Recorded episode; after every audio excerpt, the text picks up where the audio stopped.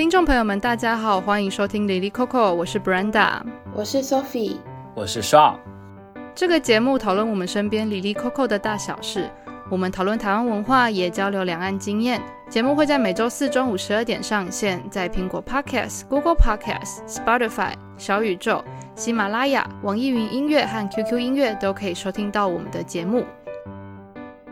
今天要讨论的题目就是新年的第一个题目，其实就很生活，我觉得也跟就是在家里面有一些关系。就是我们今天想要讨论的题目是做家事。我小时候有背过《朱子治家格言》，我不知道大家有没有背过。我有，我们有。有第一句话我最印象深刻的就是“黎明即起，洒扫庭除，要内外整洁”。过去在维系居住的空间的整洁，其实比较像是一种道德感，它是一种家庭教养跟修为，是一种要自动自发去执行的工作，但是我觉得最近会有一些讨论出来，会让我们可能重新去醒思说，做家事真的只是一种道德感的表达吗？同样都是打扫，有人可以打扫的很干净，但是也有人可能就是只是扫扫地板，就算是有打扫过了。家事到底能不能成为一种专业，或是说我们应不应该换一个角度来重新审视家事作为专业分工的一环？那这就是我们今天想要讨论的题目。嗯。那首先就先从我们自己的经验开始，就大家都是从什么时候开始学会做家事的？就是你们家里面有没有任何养成做家事的机制或是奖励？我是记得小学二年级的时候，有一次国文课，我们上到一堂课，就是教小朋友怎么样洗碗。嗯、然后那个课文就是你可能拿起菜瓜布，然后挤洗碗巾，然后开始刷刷几遍。我那时候上完这则课文之后，我弟就蛮兴奋的，因为我就那一天我们上半天课，然后我就回家，然后就跟我妈就宣告说我已经学会洗碗了。那我妈就说好，那你自己来洗。然后我那天就自己洗好自己的餐盘，然后非常的快乐。那那算是我第一次，我就是我第一次做家事。那这非常有趣哦。你看我从小到大一直到小学二年级，我才有自己做家事的印象。应该说之前可能我妈可能都没有特别帮我分配要做家事这件事情。我和 Sophie 一样，诶诶我觉得很有趣，就是大家第一次接触家务，好像都是洗碗，然后你也是，对，我忘记我是几岁了，但应该也是小学的时候，我不知道当时是不是因为那个水槽比较高，还是因为我太矮了，我就印象很深，是我当时还需要踩在一个小凳子上才可以去洗碗，然后我印象还很深，是我妈在我每次洗碗的时候都会表扬我说，真棒，就是长大了会帮大人洗碗了。但是你知道，我爸就是不会，我爸就会说，男人怎么能来洗碗？我爸我觉得就是一个就是很传统思维的一个男性，但又很有趣的是，他每次嘴上说这不是男人做的事情，但每次我就是在我印象当中，他也就是洗碗、做饭，然后煮饭什么，他也都有在做。说到家务，还有一个很有趣的误区，就是不知道大家有没有，就是小时候看电视的时候，就是有一些小片段。就是一些主角嘛，他们来到一个房子里，然后摸了一下房子，就是可能积在家具上的一些灰尘。他们说：“哦，这个房子很久没有人住了。”所以我小时候就会有一个就是错误的印象，是说只要有人住，这个房子就不会有灰尘。它就它就很像是一种你知道小生物，就只要人在里面，他们就不进来。小精灵之类的吗？对，灰尘小精灵。然后想说，哎。我明明都住在这里了，为什么还会有灰尘？就知道其实背后的逻辑是他要打扫。哎，那我也贡献一个误区好了，就是因为学生时期不都是会有一些节能节电的宣传嘛？就类似说电器不用的话要记得拔插头，或是离开离开家以前你要把那个电灯跟冷气都关上。嗯所以有一阵子我就坚持说好，我就是不要用洗衣机洗衣服，因为我要节能减碳，我要爱地球，我要救北极熊。然后所以我都是用手洗衣服，然后如果衣服很厚的话，还要就是很辛苦的，就是用力把它拧干。然后但其实我们家所有人都还是用洗衣机洗衣服。那我妈就说：“拜托你不要再这么做了，就是 你在浪费你自己的时间。”哎，大概是这个大概是你几岁的时候的事情呢？我觉得大概是小学的时候，诶，小学可能低年级的时候的事情哦。大家在小学的时候都做过很多 很有趣的事情。哦，可是因为你刚刚讲到，就你妈说要节省时间，不要一直用手洗衣服的这件事情，让我突然想到一个别的。嗯、不过这个后面应该我们会聊到，就是关于这个家事跟机器这两个东西的关联啊。大家不是在谈我们说女权主义的一些思想嘛？然后我之前就听过一个，这有点像玩笑话吧，就是说这个世界上最具有女权主义的发明就是洗衣机，就是在传统性别分工之下，家事是女生做比较多了，就妈妈啦。然后自从发明洗衣机之后，妈妈就不用一只手洗衣服，就可哦，就有时间去做其他的事情。有诶、欸、哎、我有看到相关的言论啊，就其实有说像洗碗机啊，还有扫地机器人啊，这些东西都是解放女性的优质神器嘛。对，可当然我们现在会觉得说，这个当然不只是女性的工作，只是说如果以前大家还没思考到这一点的时候，就这些机器不只是机器这样子。对啊，那可是如果像家里面没有机器可以帮忙分担家事的话，你们家都是怎么样去分工的呢？就是说有没有各自负责哪一项工作，或是说有没有谁在分配工作给你们做？想到这里，我自己就很心虚，就因为我们家很多小孩，可是主要去做家事的或是统筹家事的人就是我妈，应该说她会主动叫大家要动起来这样子。我们家小孩这么多，其实应该要好好的让我们去分工才对。就是我们应该像一些小兵一样，把我们派下去，然后每个人都要做一点家事才对。可其实没有，我觉得比较像是我们自己长大之后有点良心发现，就是国小国中之后吧，你突然觉得说，哎，我们有这么多家事要做，竟然只有妈妈一个人做，实在是太不敬了。所以我们就会自己抓一些事情起来做。然后虽然现在我们可能读大学或者工作之后，不一定大家都会聚在家里，可是如果我们都在家里的话，我们的家事内容主要是按照大家的作息来进行。例如说，以前我们家的小孩子都暑假时候回到家嘛，那早上的时候，我妹就会把全家的衣服拿去洗跟晾，因为她会比较早起。那因为那个时候我爸妈都已经出去工作了，这样子。如果是午餐或晚餐的碗，就是我在洗，因为我没有办法那么早起去 洗衣服跟晾衣服。然后。可能就例如说，看谁先洗完澡就去收衣服跟折衣服这种，有点凭良心跟凭你的作息，然后大家会自己意识到说什么事情该做，所以大家都没有谈论过说谁应该做什么事情，或是谁好像事情做太少吗？这个有。应该说，我刚刚讲好像它是一个自然规律嘛，可这自然规律是很有 bug 的，嗯，就是真的很凭良心。所以我，我我之前我妹就生气啦。我在大学的时候吧，这很可怕。你看，都已经到大学了。大学的时候有一年暑假，大二大三的时候嘛，哇，你看，所以离现在也没几年。就是我妹都会早起起来，然后负责晾衣服跟洗衣服嘛。可是有一天呢，她就比较晚起。这是很正常的事情嘛，因为不不是每个人都可以像上一样，就是每天固定一个时间起床，所以我妹就是在一个正常的、很正常的频率下，那天就晚起的。可她那天晚起的时候，我们其他人就先起来吃早餐，一边吃早餐一边聊天，都没想说要去洗那些衣服。后来我妹就起来之后，她就觉得很生气，她就说这个事情是因为我早起，然后我来做，不是我应该要做。而且我们之前没有明确的分工嘛，如果大家都觉得是我要洗衣服跟晾衣服的话，我们就要有明确的分工好。那我就把这个东西做当成是我的工作了，那我就有一份责任要去完成它。可是不是因为以前大家就是都没说好，可是这个事情由我来做，我有天没做，大家就觉得这应该是我的工作。然后他那时候蛮生气的时候，我自己还蛮吓到的。我没想到我默默的把这件事情当成他的工作，然后我不自知，然后我也没想说我要主动去做，因为我已经习惯早上那件事情他来做嘛，算是蛮警惕我关于做家事这件事情。其实我觉得很多人家里是这样子。你以为它是一件理所当然会有人去做的事情，然后你觉得它不难，可其实只要中间的螺丝一松掉，家里的很多事情都无法运作的。我或是很多人很有可能是在家里，你知道，就是坐收渔翁之利那个的那个人，就是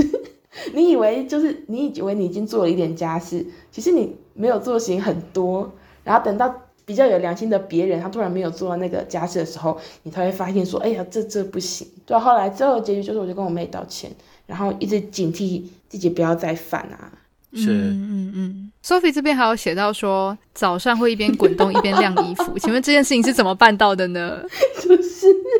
我在想很理性的结束这个话题，就是、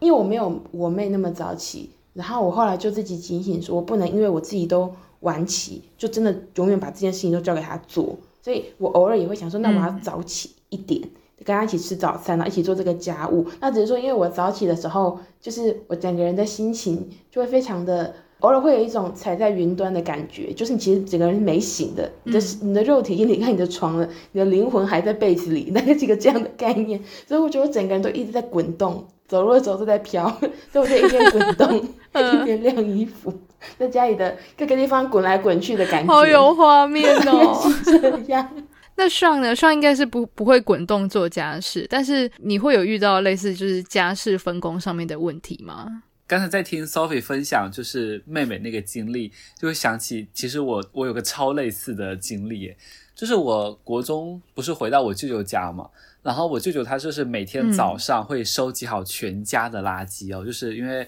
舅舅家是五楼嘛，所以他就会每个房间、每个卫生间还有厨房，所有的垃圾都会收拾好，然后放在一个超大的袋子里面，然后放在家门口。平时就就是出门上班的时候，就会顺便把那个带走，但他有时候可能就不会那么早去办公室，然后可能我们上学就会比较早睡，所以有几次就是我们上学了，但我们没有把垃圾带走，舅舅就会责备我们说，他说倒垃圾并不是他一个人的事情嘛，应该是谁早上先出门就应该把垃圾带走，跟刚才 Sophie 的妹妹一样的那种感觉，就是说，哎，并不是我一个人的事情，应该是谁谁先有时间，或者说谁顺手就要把它做掉，而不是等着说，哎，全部都让我来做，或者还要我来说这件事。其他的话，其实，在在家里的话，我好像只要负责打扫我自己的房间就好了耶。呃，其他像洗碗、洗衣服这些事情，哦，我发现洗衣服好像也是我舅舅。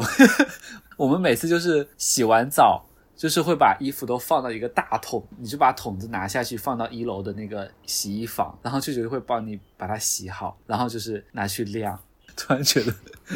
讲讲也心虚，是不是？没错。对啊，好像好像越讲声音越小声，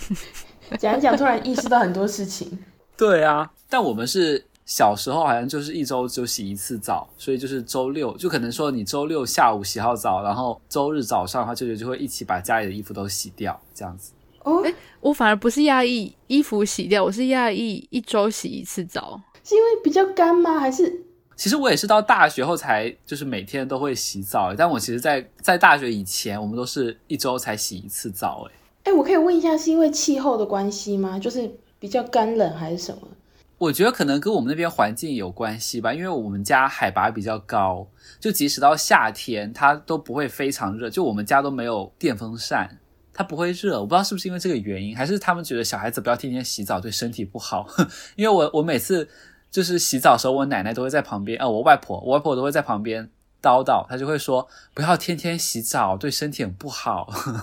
诶，那我想接着问下去，是说，就像我们刚很压抑说，Sean 其实洗澡的频率跟我跟 Sophie 是很不一样的。那其实我觉得这些打扫卫生或是清洁上面习惯很不同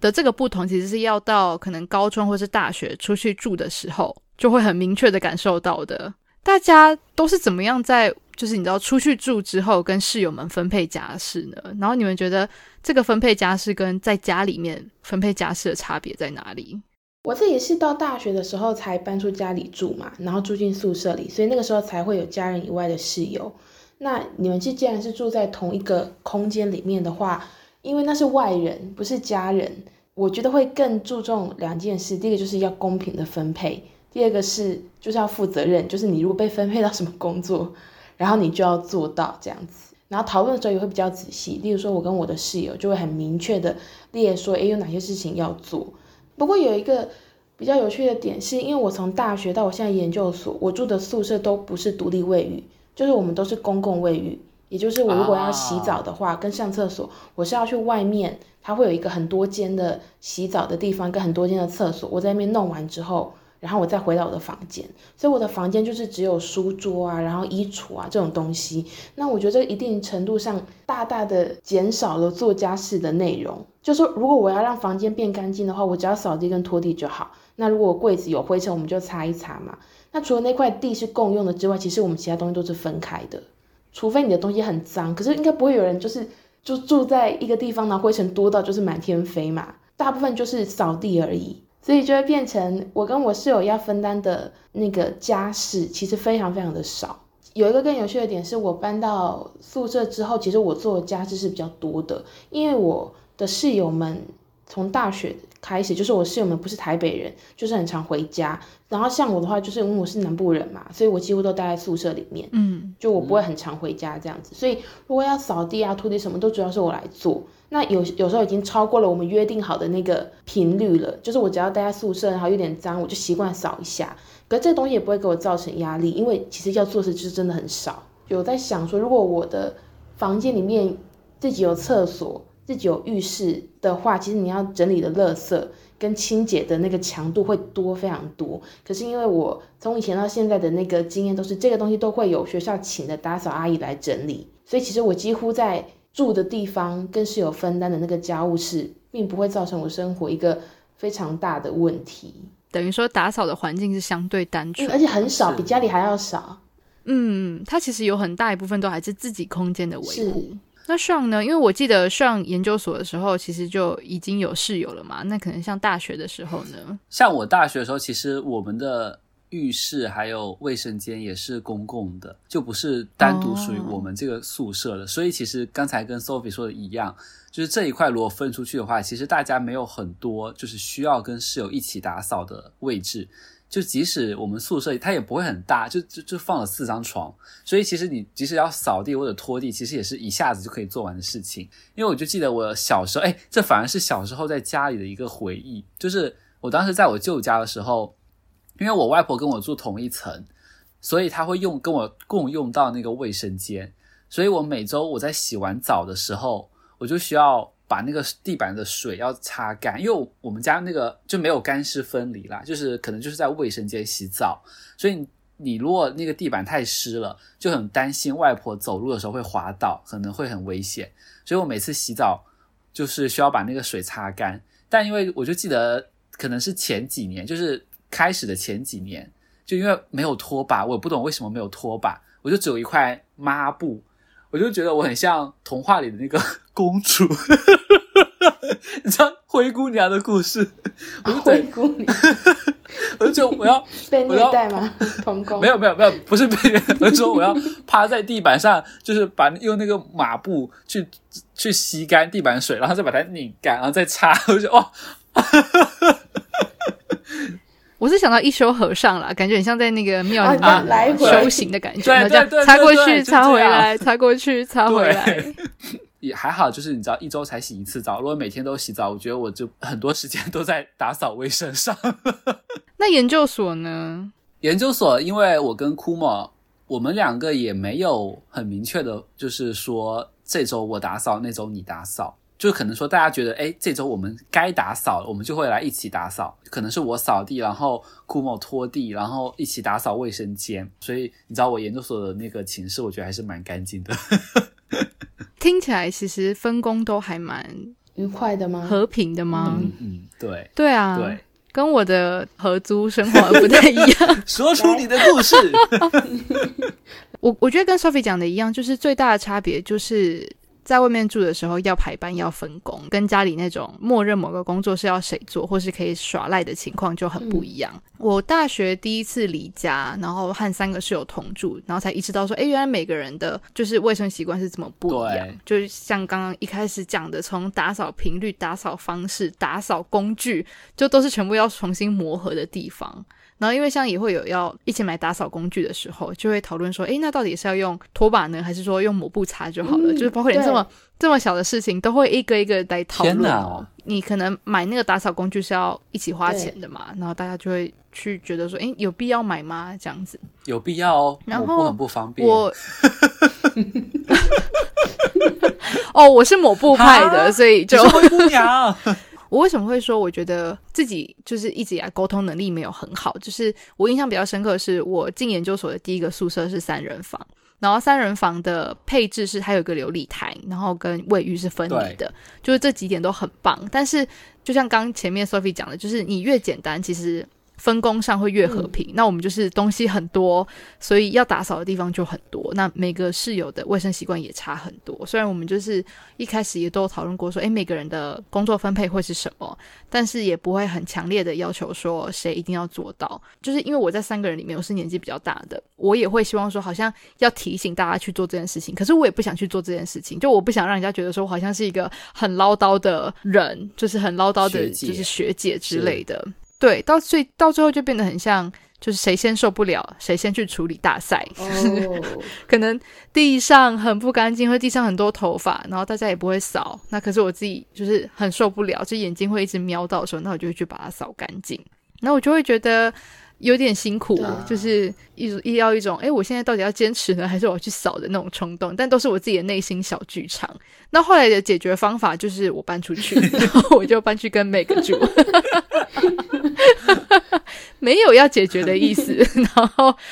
后来跟 Meg 一起住的时候，当然就分配上面就好很多，也比较可以直接讲。你在外面要怎么样去分配家事这件事情真的很困难。我们可能在家里面的时候，可能都会预设说，可能妈妈要做，或是谁要去做。可能像上家是就是要去做，然后在 Sophie 家就是妈妈要去做。我们家可能也都是妈妈要去做，虽然到后面就是分工上面有一些不太一样的地方。所以就是说，可能我们越长越大，我们要负担的责任越来越多。那那个责任其实也包括打扫的责任。就比如说，我们自己出去住，或者是我们跟别人一起住，我们可能就要去讨论到说，那这个家事要怎么办，怎么处理也好。大家有没有想过，或许哪一天，其实我们会需要外包这些家事给清洁公司，或是给更专业的人来处理？那如果要处理的话，你们觉得会选择哪一个服务呢？那我这边也是简单列几个清单，就是从彭婉如基金会提供的一个家事管理服务中，它就是有列出了五个，包括居家清洁、收纳整理、洗衣折衣、膳食服务，还有简单的整烫。那大家会怎么去选择呢？我觉得我的回答很天真，就是 我现在要说的这个回答实在太天真了。可是我现在的感觉是，我现在还不会去。选择家事外包，即使是我之后工作，我也不会去做家事外包，因为，呃，我我最近这一年写论文啊，包括之前也是，就是可能在学校写一些报告啊，或者去实习什么的，就是当你在做一些类似工作的事情的时候，我会觉得说，反而做家事是一个可以让我放空的时间。你看吧，这是不是一个很还没有感受到生活的重担的那种轻飘飘的语言？我现在还觉得家事可以让我很放松的去做。因为我觉得其他东西会让我压力更大，所以我就想说做家事的时候放空啊、发呆啊，然后只要做手部或是脚的劳动就好，是一个很有益身心的事情。这样子，可是我觉得在更久一点、更长远一点，可能会有一些不一样的想法。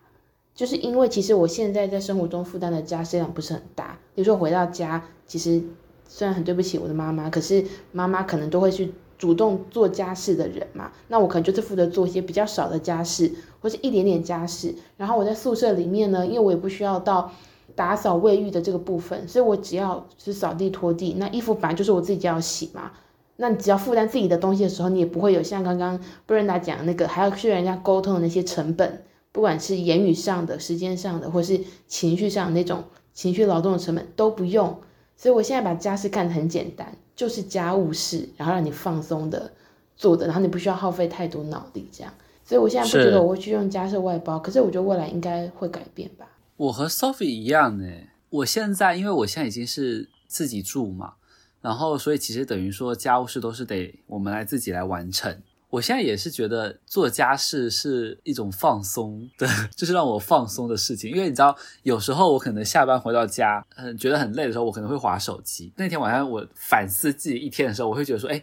晚上玩手机玩太多了，还不如去打扫一下卫生，就打扫一下家里的卫生。就是我是觉得，好像相比于玩手玩手机这种放松方式更好。它一方面可以放松，然后一方面可以让自己的家更整洁，这样子。所以我现在也还是觉得。打扫卫生是一件放松的事情。刚才 Brenda 提提到的那五个部分，我觉得我最有可能会购买的应该是膳食服务那一部分诶，就是可能会想要咨询说健健身的人要怎么吃啊什么的。我就知道跟健身有关，这感觉比较像是要去营养师的请益哦，他也他已经不 算，好像不是哦。所以膳食服应该是只是最简单的做饭吗？我也我也无法定义什么叫做最简单的做饭呢？可简单可难，这可能也跟我们的讨论有关系。就是呃，像我的话，因为两位目前都不会选择就是要外包什么事情嘛。可是因为我的话，我就想说，我可能会选择简易整烫的这个服务，我会需要请人家协助我。因为像我就是很不会烫衣服、熨烫衣服，啊、就是我不知道怎么把这件事把一件皱皱的衣服，然后熨的好好的。啊、就是我试过了，但我失败了。然后不知道为什么这件事情就也一直没有学起来，可能以前会皱的衣服没有那么多吧，或者说需要正式出席的场合没那么多，嗯、但是可能最近上班或是有要出去拜访的时候，你就会需要一个看起来比较平整的衣服，就会希望说，哎，可不可以有人来帮我做简单的整烫呢？但是如果说是扩及到整个家事外包的服务的话，我觉得其实我的想法跟 Sophie 很像，就是我目前也都还不会请人来帮我做家事。呃，我之前也有跟两位分享过，就是我目前可能每天的通勤时间会是大概两个小时左右。嗯、我能花这么多时间在通勤，以及在通勤上面做我自己想做的事情，我觉得一部分原因也是因为我跟家人同住，所以很多事情会请他们代劳。然后另外一部分的原因是，虽然我现在在上班，但时间还是相对充裕，也有精力来做这些家事。所以我觉得，嗯、什么时候会使用到这个服务，可能就是未来变得非常忙碌的时候，就是我的生活已经被工作占满，然后我已经没有精力跟精神去负担这些家事的时候。同样，我觉得家事对我来说还不是一种工作，它比较像是一种逃避。就像写论文的时候，为什么居家环境会变得越来越干净？是因为不想要写论文，或是说为什么疫情期间厨艺会变好，也不只是因为煮饭很疗愈，而是因为不能叫外食。那你待在家也不能做其他事情，只好把精力放在煮饭这件事情上面。至少跟疫情比起来，这件事情是看得到一个具体产出的行动的。嗯、所以我觉得真的就是角色还有承担的责任不太一样。就像如果你问一个大家庭的妈妈说，煮饭是不是一个疗愈的行为？她一定会说，当然不是啊，因为就比起说在这个行动上面找到快乐跟放松，她首要的目标是完成这个工作，然后喂饱一群人。那如果她还有职业工作要去维系的话，那这个就变成一个相对占用时间的事情。对啊，我觉得每天要每天想要吃什么，就是一件很令人头疼的事情。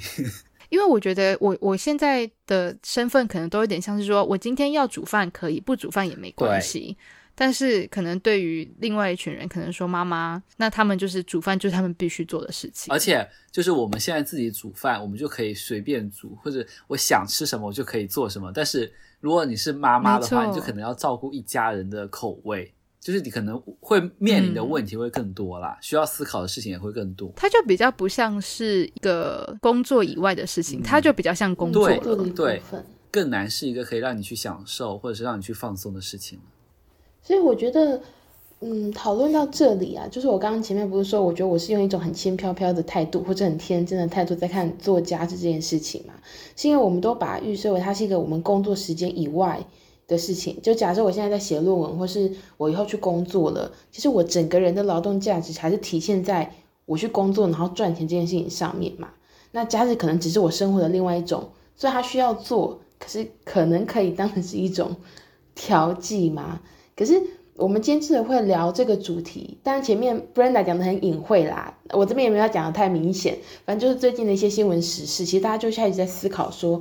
呃，家庭主妇或是家庭主夫。你是一个在家里呃担任这种就是照顾大家生活的人，你自己并没有去外面工作的人啊，你一定要做家事了，做整天，然后这是你的工作。可是它其实，在目前的经济活动里面，它不是一个可以有薪水的工作。然后再加上我们刚刚前面提的，就已经聊到现在，大家偶尔把这个东西当成可以调剂身心的一件事情啊，或是呃跟室友分配之后，大家就要去做的一件小事。那如果有人把这个东西当成他一天的重心呢，那他又没有薪水。他的这些劳务的价值是不是就很轻易的被忽略了？或是大家就觉得说，这其实并没有那么难做，那这只是一个你要做的事情。就像我前面讲的，就把这些事情可能都丢给妈妈，可其实并没有什么人是应该要做什么事情的。我自己的疑问是，我也这也是我在打我们今天要讨论的内容时候，我自己想到的问题。这个状况该怎么被解决呢？隐形的劳务的这件事情，它很隐形吗？大家觉得它不是一个很具体的工作，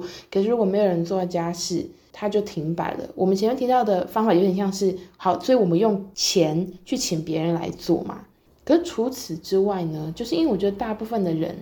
应该说世界上的人，不是每个人钱都那么多嘛。我觉得大部分人还是要花在那个，比如像 Brenda 前面讲到的沟通这件事情上面。那大家觉得该怎么沟通会比较好，或者是有没有什么别的方法去解决那种大家会觉得说家务是一件小事，所以快点做一做就好的这个状况，不会很看重它？嗯，我我会觉得说，为什么大家没有办法从劳动上面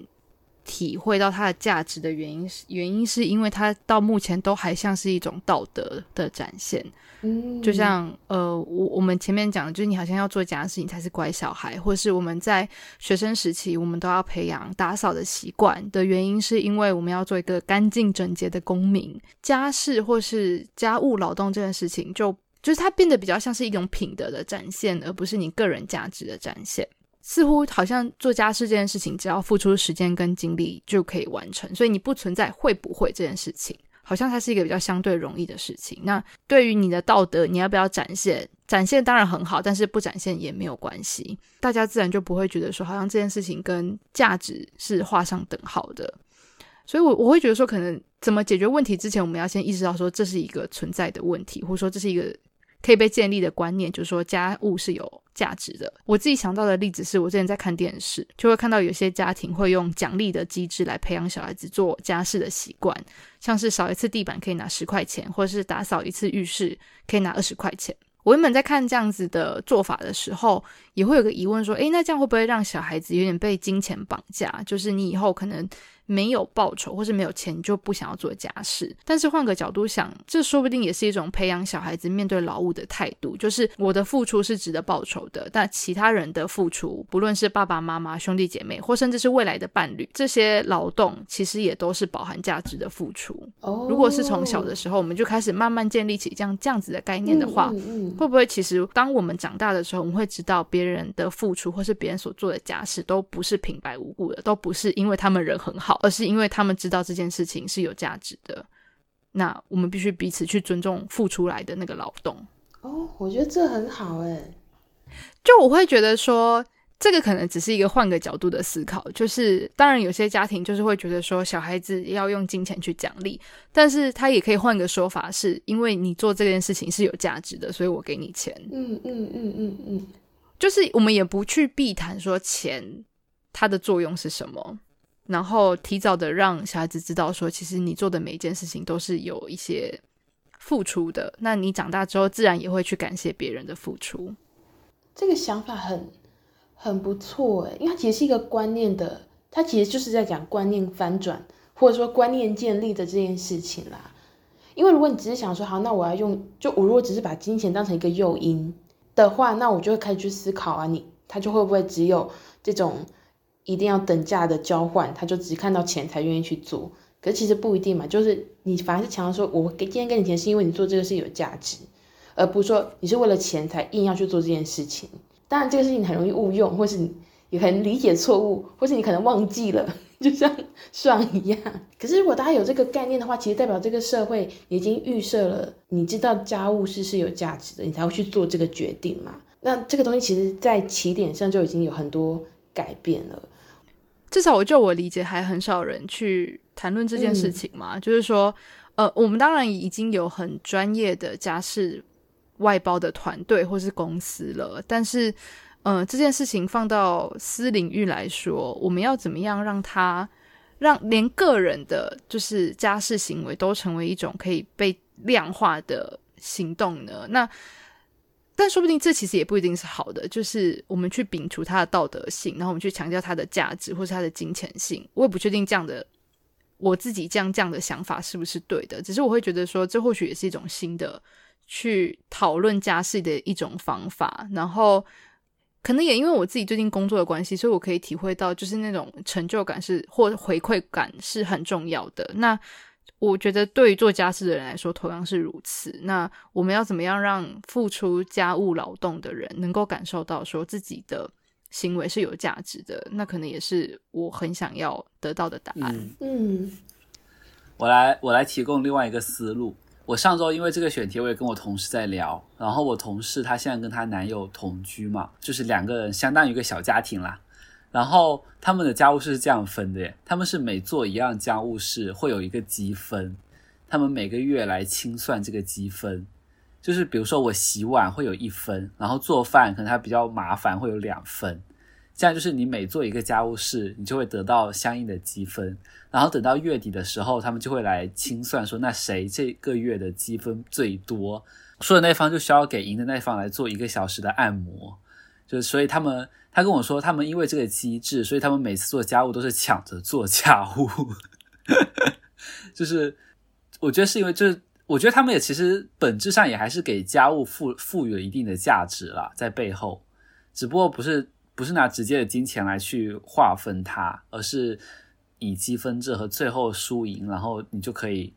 有享受一一定的服务。然后他说，有时候可能一方输的太多了。然后可能就会没有斗志，然后这样子就是另外一方会说：“那你先给我做十分钟的按摩，我先送你一些分。”然后